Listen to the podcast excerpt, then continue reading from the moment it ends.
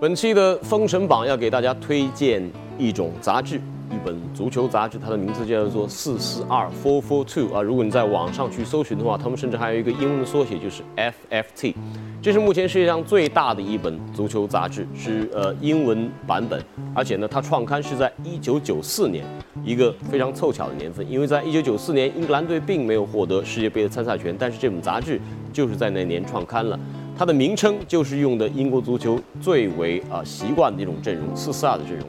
这本杂志目前呢是在十七个不同的国家和地区发行，而且还有数字版，尤其是可以用于 iPad 去进行订阅啊，去订购的数字杂志。呃，在英国这本月刊的售价是四点七五英镑，非常贵。不过这本杂志呢比较丰厚，每期大概有一百六十四个页码。二零。一三年六月，这本杂志的发行量被统计超过了七万册啊，这应该是一个不错的一个发行量。那这本杂志，我觉得值得一提的就是它有非常强的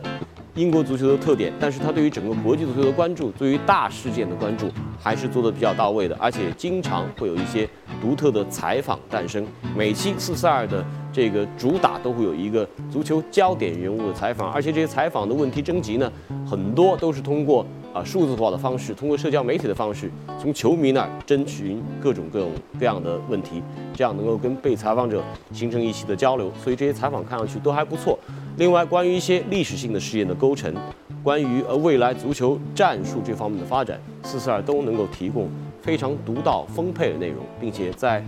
呃社交媒体数字这方面的体现呢，我觉得呃这几期这几年都会有不错的进步。